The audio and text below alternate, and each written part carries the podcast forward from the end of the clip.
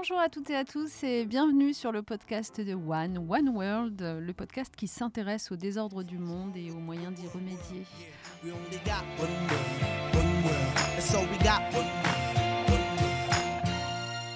On a le plaisir cette semaine d'accueillir Céline Schmitt. Alors Céline Schmitt est la porte-parole et responsable des relations extérieures du bureau du Haut Commissariat des Nations Unies pour les réfugiés, le HCR à Paris, et ce depuis 2015.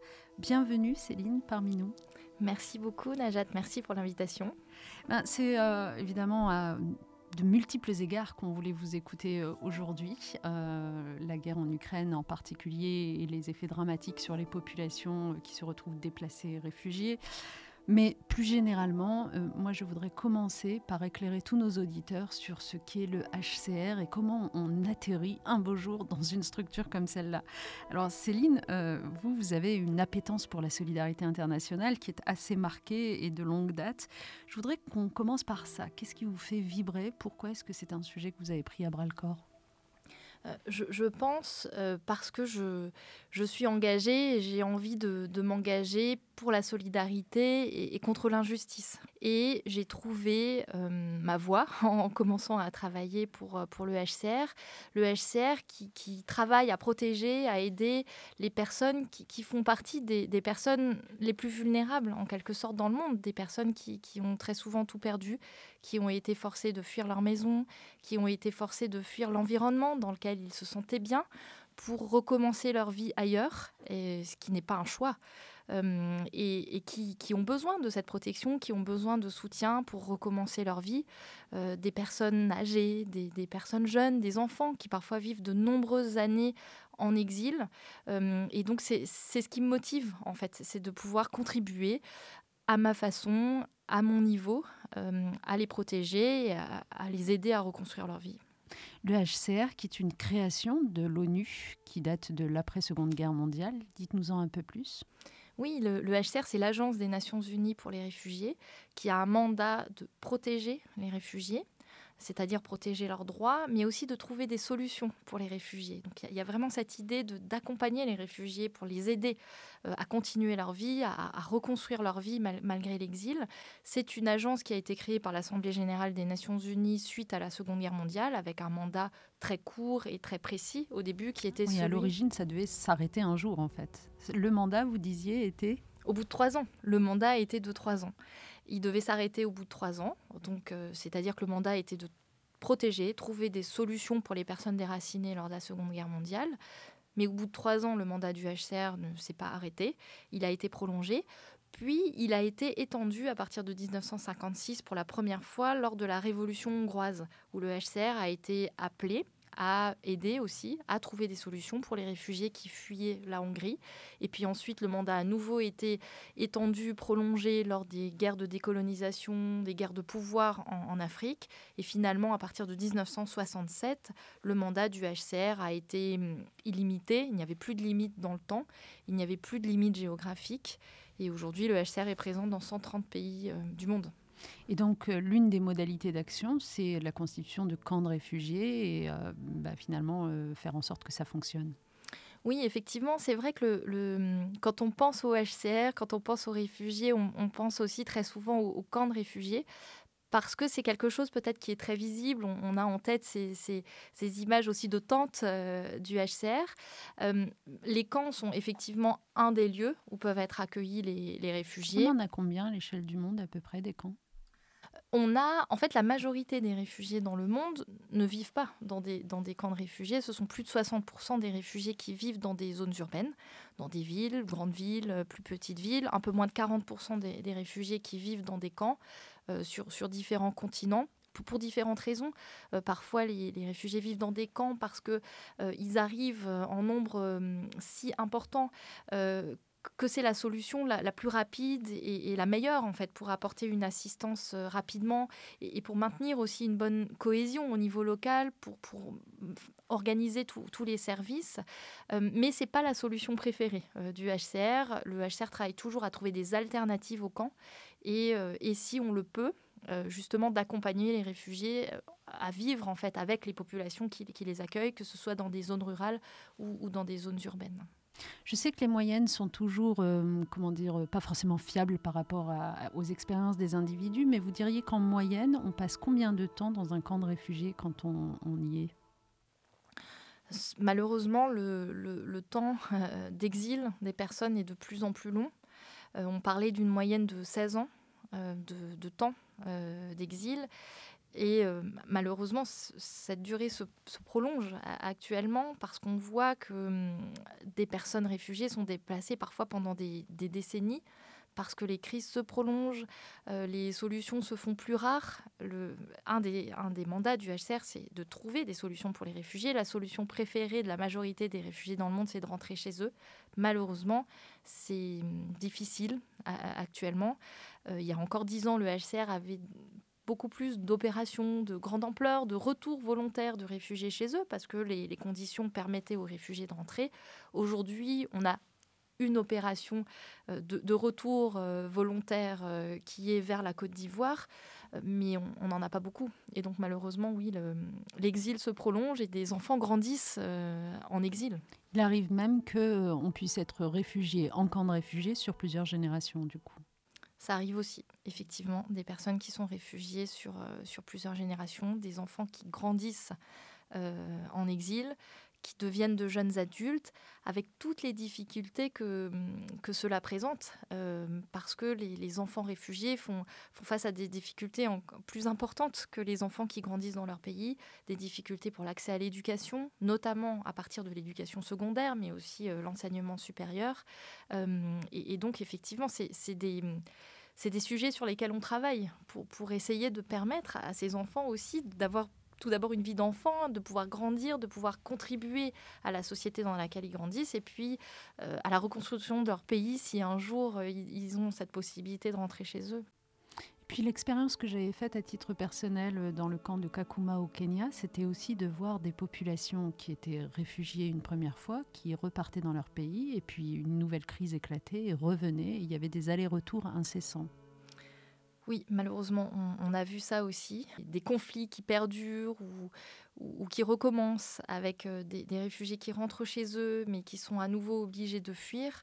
Euh, j'ai vécu ça malheureusement aussi dans des situations dans lesquelles j'ai travaillé, notamment en République démocratique du Congo où j'ai rencontré à l'est du pays des réfugiés burundais euh, qui parfois fuyaient leur pays et arrivaient en RDC pour la quatrième fois et qui en arrivant à, l'est de la RDC, donc vers, vers Ouvira, reconnaissaient certains de mes collègues et, mm. les appelaient par leur prénom parce qu'ils les, avaient, les avaient déjà connus.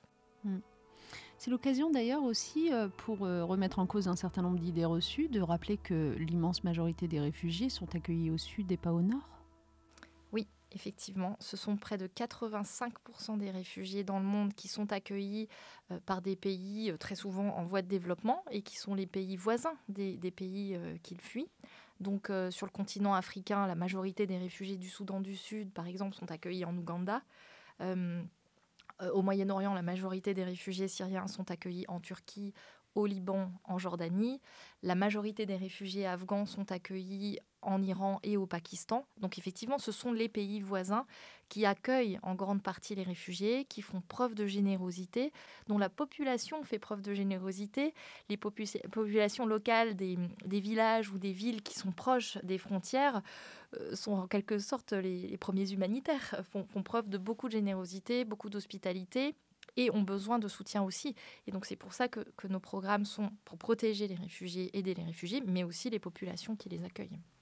Et c'est d'ailleurs pour ça aussi qu'on constate souvent que la proximité géographique va faciliter en effet finalement l'accueil des populations réfugiées. On le voit donc en Afrique comme vous venez de le dire.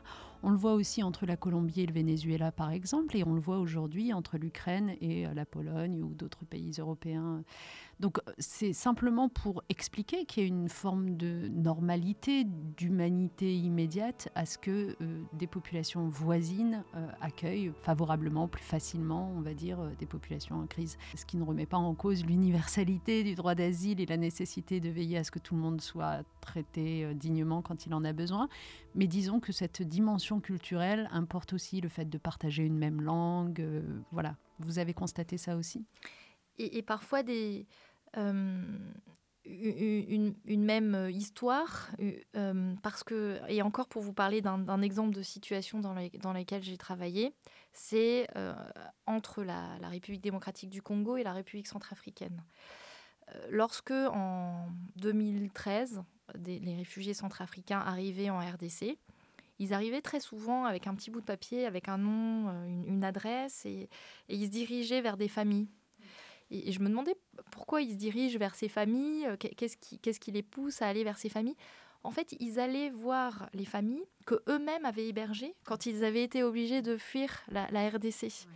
Euh, et, donc, ils me racontaient qu'ils étaient maintenant réfugiés chez des autres qui eux-mêmes avaient été réfugiés dans leur maison et que c'était arrivé à de nombreuses reprises entre, entre les deux pays et c'était extrêmement touchant. J'ai fait exactement la même expérience, figurez-vous, justement en Colombie par rapport au Venezuela. C'est-à-dire que en fait, euh, en Colombie, on m'a expliqué que ça paraissait tout à fait naturel d'accueillir les frères euh, du Venezuela, puisque quelques années à peine euh, auparavant, c'était la démarche inverse. Euh.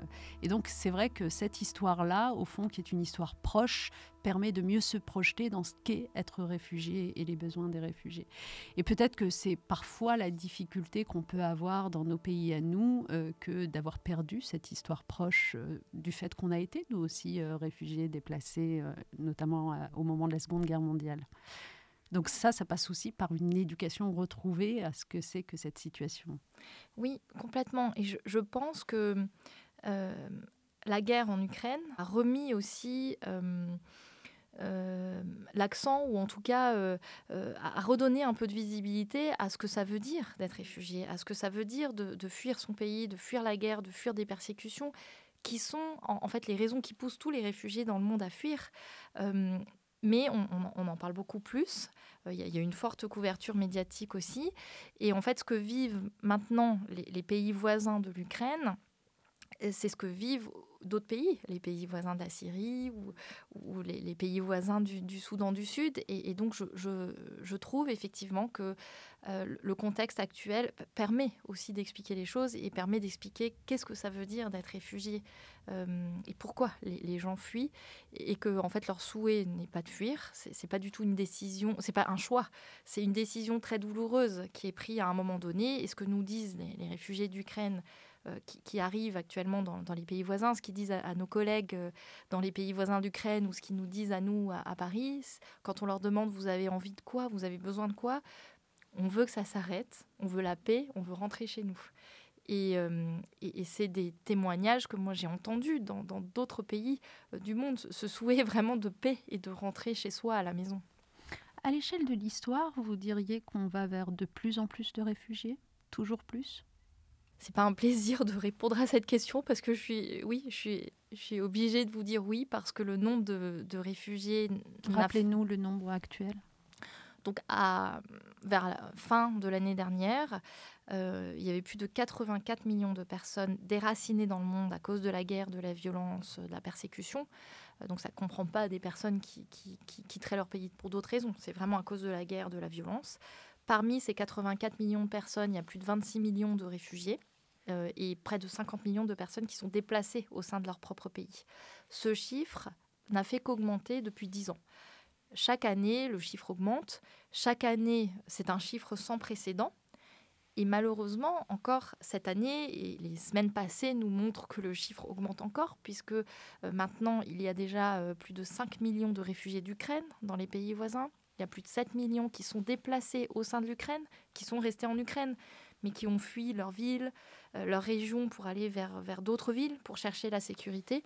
Donc malheureusement, le, chiffre est encore en train d'augmenter. L'occasion de préciser peut-être que à ce jour n'existe pas de statut de réfugié climatique, donc que vous ne comptez pas dans vos chiffres tous ceux qui se déplacent pour ces raisons-là qui sont de plus en plus nombreux, peut-être même plus nombreux, n'est-ce pas? Oui, même si parmi les réfugiés, parmi les personnes déplacées internes, il y a des personnes qui fuient pour une multitude de raisons. Et il y a souvent un, élément qui est lié au climat. Parce que le changement climatique euh, exacerbe parfois des tensions. Euh, donc peut être à l'origine de tensions. Euh, exactement. Mais aussi parce que dans certaines zones, il y, a une combinaison de risques. la violence, mais aussi les conséquences du changement climatique. Et donc effectivement, il n'existe pas à ce jour un statut de réfugié climatique. Il n'y a pas euh, une convention sur les réfugiés climatiques. Il y a une convention qui date de 1951 sur le statut de réfugié. Euh, mais les personnes euh, qui fuient, alors la majorité des personnes qui sont déplacées à cause du climat le sont très souvent à l'intérieur de leur propre pays. Mais pour les personnes qui, fuient, pour multiples raisons, y compris des raisons de changement climatique. Euh, ce qui est important, c'est justement d'utiliser les textes euh, juridiques qui existent pour pouvoir les protéger. Il y a, je vous mentionnais la Convention de Genève de 1951, mais il y a aussi des textes euh, au niveau régional, donc la Convention de, l'Organisation de l'Union africaine de 69 sur le continent africain, la Déclaration de Carthagène pour l'Amérique du Sud. Et ces textes permettent de, protéger des personnes qui fuient et, et, donc peuvent être utilisés justement aussi pour, euh, protéger des personnes qui fuient pour une multitude de raisons. Peut-être que la raison qui sera donnée par les personnes est la raison climatique, parce que ça sera le dernier élément déclencheur d'une fuite. Mais il peut y avoir d'autres raisons, que ce soit dans le Sahel, que ce soit en Somalie euh, ou que ce soit au Soudan du Sud. Euh, d'où l'importance justement d'utiliser de, ces textes pour protéger les personnes. Alors, on va y venir justement aux textes et aux recommandations qui sont celles du HCR, mais avant d'en arriver là, je voudrais que vous nous éclairiez un petit peu sur euh, les modes d'action, en fait. Vous avez évoqué tout à l'heure vos collègues. Bon, on sait que vous êtes à peu près 11 000, je crois, c'est extraordinaire quand on pense qu'au moment de sa création, euh, le HCR comptait quoi 30 personnes donc 11 000 personnes euh, dispersées à travers le monde qui sont là pour aider les réfugiés. Qu'est-ce qu'elles font? C'est quoi les métiers principaux? Oui, alors tout d'abord, la majorité euh, des employés du HCR se trouvent sur, le terrain, ce qu'on appelle sur le terrain, c'est-à-dire se trouvent dans les pays où sont la majorité des réfugiés, se trouvent dans, dans les zones proches des frontières où arrivent les réfugiés pour tout d'abord apporter une aide d'urgence, mais pour très vite aussi accompagner les réfugiés dans leur inclusion, euh, les accompagner pour, qu'ils puissent reprendre le, cours de leur vie, même s'ils sont en exil, pour les protéger. Et donc il y a euh, toute une gamme de métiers au HCR. Euh, il y a des personnes qui gèrent des programmes, qui, supervisent le travail dans des zones urbaines ou dans des camps de réfugiés. Il y a des experts euh, en matière d'accès à l'éducation, d'accès à l'eau, euh, de, gestion de camps de réfugiés, euh, de design de, camps de réfugiés. Il y a des juristes qui sont en qui sont experts de la protection des réfugiés, donc de la protection de l'accès aux droits pour les réfugiés. Donc, ce sont tous ces métiers-là qu'on trouve au HCR, mais tous unis en, fait euh, euh, avec cet objectif qui est celui de protéger les réfugiés, trouver euh, des solutions pour les réfugiés. Et quand on parle du HCR, on parle très souvent aussi de protection par la présence. on protège aussi en étant présent. Et c'est pour ça qu'on est très proche des réfugiés et, dans les zones où arrivent les réfugiés. Hmm. y compris quelquefois jusqu'à devenir des casques bleus en quelque sorte quand vous avez différentes communautés accueillies par exemple dans un même camp de réfugiés euh, qui parfois sont hostiles les unes avec les autres. Il y a aussi une question de sécurité à installer dans le camp. Il y a, une question effectivement de, cohésion. Mm. Euh, euh, parce que oui, des, personnes, des réfugiés qui fuient un, pays, euh, fuient pour différentes raisons. Il y a pu y avoir des tensions euh, qui, ont poussé à la fuite. Des génocides parfois, enfin, donc euh, les bourreaux et les victimes qu'on va retrouver ensemble, oui, c'est un vrai sujet ça. Et donc mm. il y a tout ce travail à faire de, cohésion, de, construction, consolidation de la paix, mais aussi avec la population qui, les accueille. Et, peut-être pour vous donner un exemple du travail que fait le HCR, par exemple, pour ça. Euh, encore une fois, euh, lorsque j'ai travaillé dans la région des Grands Lacs. il y a eu un, conflit intercommunautaire entre deux communautés, les Enyele et les Munzaya, qui ont fui vers la République du Congo, donc vers le, Congo-Brazzaville, suite à des conflits autour des temps de pêche, parce qu'il n'y avait plus assez de poissons dans les étangs de pêche. donc encore une fois, le lien avec le climat et les ressources. Euh, et, donc, euh, ce manque de ressources a, créé des conflits entre deux communautés, euh, des conflits qui ont été violents. Les personnes ont fui vers la République du Congo. une partie de notre travail a été euh, pour travailler sur, sur le rétablissement de, la paix, de, de, la cohésion entre les communautés, mais, mais aussi travailler au retour des personnes.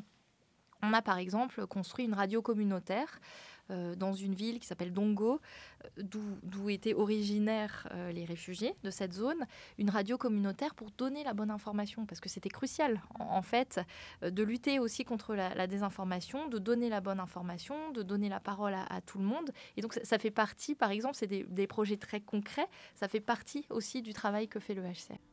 Et parmi les différents programmes que vous avez évoqués, alors moi, il y en a un qui m'a toujours euh, fasciné et que je voudrais partager avec les auditeurs, c'est les programmes dits de réinstallation. Parce que je pense que les gens ne savent pas qu'on fonctionne aussi comme ça. Donc, euh, en quoi ça consiste? Des États, donc plutôt des États qui ont les moyens, généralement, euh, du Nord, vont à un moment donné dire nous nous engageons à aller chercher dans tel camp de réfugiés tant de personnes que nous réinstallons chez nous. voilà. Je voudrais que vous nous en disiez un peu plus là-dessus, parce que c'est quand même fascinant, euh, je trouve, comme procédure. Oui, et la réinstallation fait partie d'une des solutions durables euh, pour les réfugiés. Donc il y a trois solutions durables pour les réfugiés sur lesquelles on travaille. Je vous ai mentionné la première qui est le retour volontaire des réfugiés dans leur pays lorsque les, conditions sont euh, établies, lorsqu'elles peuvent rentrer, lorsque la paix est restaurée, lorsqu'il n'y a plus de risque de persécution. La deuxième solution durable, c'est l'intégration locale, donc c'est-à-dire l'intégration dans le pays où sont arrivés les réfugiés qui est une solution pour, euh, pour les réfugiés aussi euh, très souvent après de nombreuses années d'exil, lorsque les enfants des réfugiés aussi sont nés dans le pays, ont grandi dans le pays. Et puis une troisième solution, qui, qui, est une solution qui concerne beaucoup moins de monde, mais qui est extrêmement importante, et qui est effectivement la réinstallation. Elle est très importante parce que c'est une solution pour les, réfugiés les plus vulnérables, qui, ne sont pas encore réellement protégés dans le premier pays d'accueil et qui ont besoin de, cette solution pour, très souvent vivre euh, correctement. Donc des, personnes qui ont été victimes de torture, des, femmes qui sont à risque de violence, euh, des, personnes qui ont des besoins médicaux euh, particuliers des réfugiés aussi LGBTI. Oui, je pensais aussi à ça, oui, qui sont menacés par ailleurs. Oui, on voit à peu près donc le type de personnes vraiment vulnérables. Et alors, juste pour bien comprendre, ce mécanisme de réinstallation, c'est donc le HCR qui fait du plaidoyer auprès des gouvernements riches pour aller vite, euh, pour leur demander chaque année de bien vouloir euh, aller prendre des réfugiés vulnérables dans les camps. C'est ça? C'est comme ça que ça fonctionne? Oui, c'est ça. On estime à 1 400 000 réfugiés qui ont besoin de réinstallation dans le monde. Malheureusement, euh, le nombre de places qui sont euh, offertes est bien inférieur. Donc l'année dernière, ce sont environ 60 000 réfugiés qui ont pu être réinstallés. Et, donc effectivement, les besoins sont très importants. Et, la façon dont ça se passe, c'est que oui, le, HCR soumet les cas de réfugiés vulnérables qui ont besoin de réinstallation à des États. Euh, comme la France, par exemple, euh, qui ensuite euh, évalue les, demandes et, qui accueille des réfugiés au titre de la réinstallation. Donc la France accueille des réfugiés syriens, par exemple, au titre de la réinstallation, donc des réfugiés syriens qui sont dans les pays voisins, mais aussi des, des, réfugiés, par exemple, qui ont été évacués de Libye, parce qu'on a un programme d'évacuation humanitaire de Libye vers des centres de transit au Niger ou au Rwanda. Euh, où ensuite euh, on, soumet en, fait les, cas euh, des, personnes qui ont été évacuées à des États, dont la France, pour qu'ils puissent être accueillis au titre de la réinstallation. Et de ce point de vue, quels pays sont particulièrement bons élèves dans cette dynamique de réinstallation? Alors parmi les pays de réinstallation, le pays qui réinstalle le, plus grand nombre de réfugiés est les États-Unis. Euh, mais aussi le Canada, des pays d'Europe du Nord euh, et, la France aussi, euh, qui, depuis de nombreuses années maintenant réinstalle des réfugiés. Alors on en vient maintenant à la question du coup des recommandations du HCR, parce que on se dit quand même que, bon, on a un droit d'asile, on a un certain nombre de règles juridiques qui fonctionnent et qui protègent aujourd'hui, mais que on a l'impression de fonctionner encore avec des règles qui datent maintenant. Si vous aviez une baguette magique et que vous vous adressiez, par exemple, prenons un cas concret à la présidence française de l'Union européenne, et que vous lui disiez voilà vers quoi il faudrait aller pour euh, qu'on ait un peu moins de gens qui meurent en mer Méditerranée euh, pour sauver leur peau, ce serait quoi? Alors, tout d'abord, euh, le, texte de la, Convention de 1951 sur le statut de réfugié reste un texte fondamental. Il a 70 ans. Euh, c'est le texte fondateur de la protection des réfugiés. Il reste fondamental aujourd'hui. Et il a montré au fil des années euh, que, son interprétation, que, que c'était un texte moderne en fait, parce que l'interprétation du texte a permis de protéger des personnes en s'adaptant au monde d'aujourd'hui.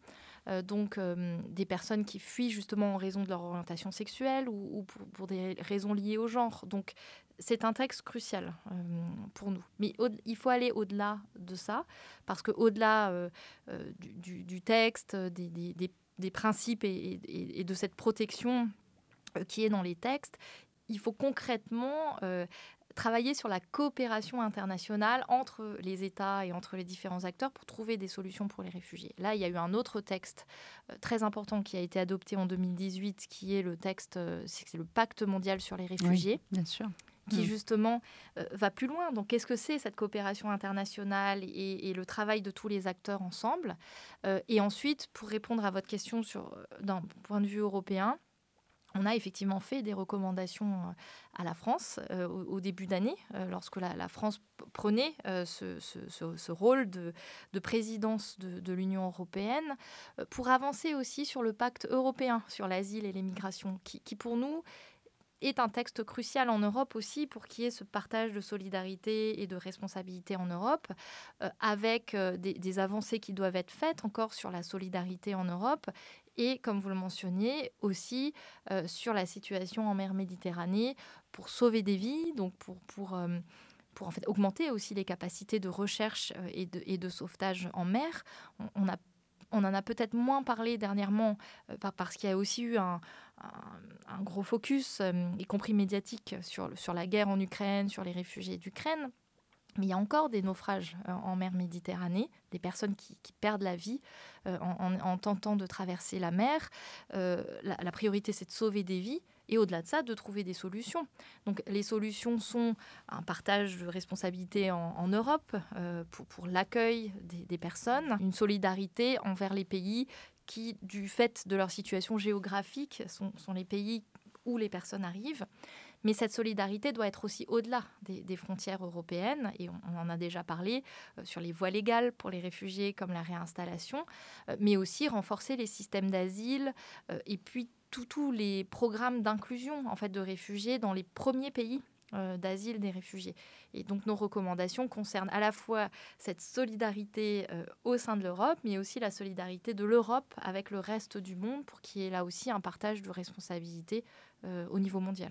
En fait, on, arrivait peu à peu à un mécanisme où plutôt que de laisser les réfugiés euh, ben, finalement euh, prendre la route, les mers au péril de leur vie, on ait un système de demande d'asile qui soit installé dans un pays voisin du leur, à travers nos ambassades, nos consulats par exemple, et puis qu'ensuite, une fois que c'est accordé, qu'il y ait des voies euh, d'arriver dans les pays du Nord qui soient beaucoup plus sécurisés. Euh, enfin, je veux dire, aujourd'hui, on a quand même des avions, on a, des possibilités de mobilité euh, qui, sont d'un autre ordre. Donc, est-ce que ça, ça fait partie aussi de vos idéaux? Avec peut-être un point de vigilance par rapport à ça, parce que ça fait partie aussi de nos recommandations et de nos inquiétudes en Europe. des inquiétudes, premièrement, par rapport à des pushbacks de réfugiés aux frontières. Euh, des, personnes qui, arrivent en Europe pour demander la protection et, qui sont renvoyées euh, aux frontières euh, de, l'Europe.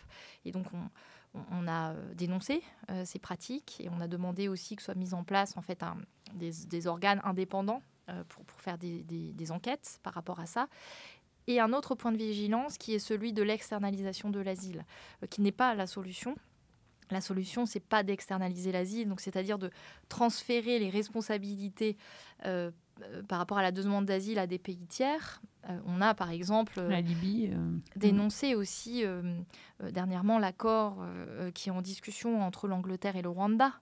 les réfugiés qui arrivent en Europe doivent avoir la possibilité de demander l'asile en Europe. C'est des obligations internationales. Les États doivent permettre aux personnes qui fuient la guerre, qui fuient la persécution, d'avoir accès au territoire pour demander l'asile. Mais en même temps, bien sûr, protéger aussi les réfugiés euh, là où ils se trouvent. Euh, c'est un mythe de penser que les réfugiés veulent, veulent venir vers l'Europe. La majorité des réfugiés restent dans les pays dans lesquels ils sont arrivés, souhaitent rester dans ces pays, mais ils veulent pouvoir y vivre normalement. Euh, euh, ils, ont, ils ont des rêves, euh, comme tout le monde, en fait, de, pouvoir contribuer au bien-être de leurs enfants, qu'ils aient accès à l'éducation, qu'ils aient accès au, travail, en, fait, pour pouvoir être autonomes aussi.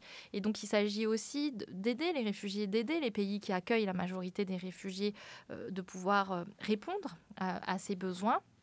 Mais bien sûr, les voies légales sont aussi très importantes. Donc on parlait de la réinstallation pour les personnes les plus vulnérables, mais il y a aussi d'autres voies légales qui peuvent être mises en place et on travaille actuellement aussi sur une voie légale euh, qui sont les couloirs universitaires. Donc permettre à des jeunes réfugiés de poursuivre leurs études de façon légale dans un autre pays, euh, y compris en France. Donc, euh, par exemple, il y a des réfugiés centrafricains qui sont arrivés en France pour continuer leurs études à l'université de Clermont-Ferrand ça, contribue aussi justement à, soutenir les jeunes réfugiés et à partager cette responsabilité et, à permettre à des jeunes réfugiés de continuer leurs études euh, parce que dans le monde, euh, euh, c'est que actuellement 5% des jeunes réfugiés qui arrivent à, aller à l'université ou faire des études supérieures. Donc c'est très bas.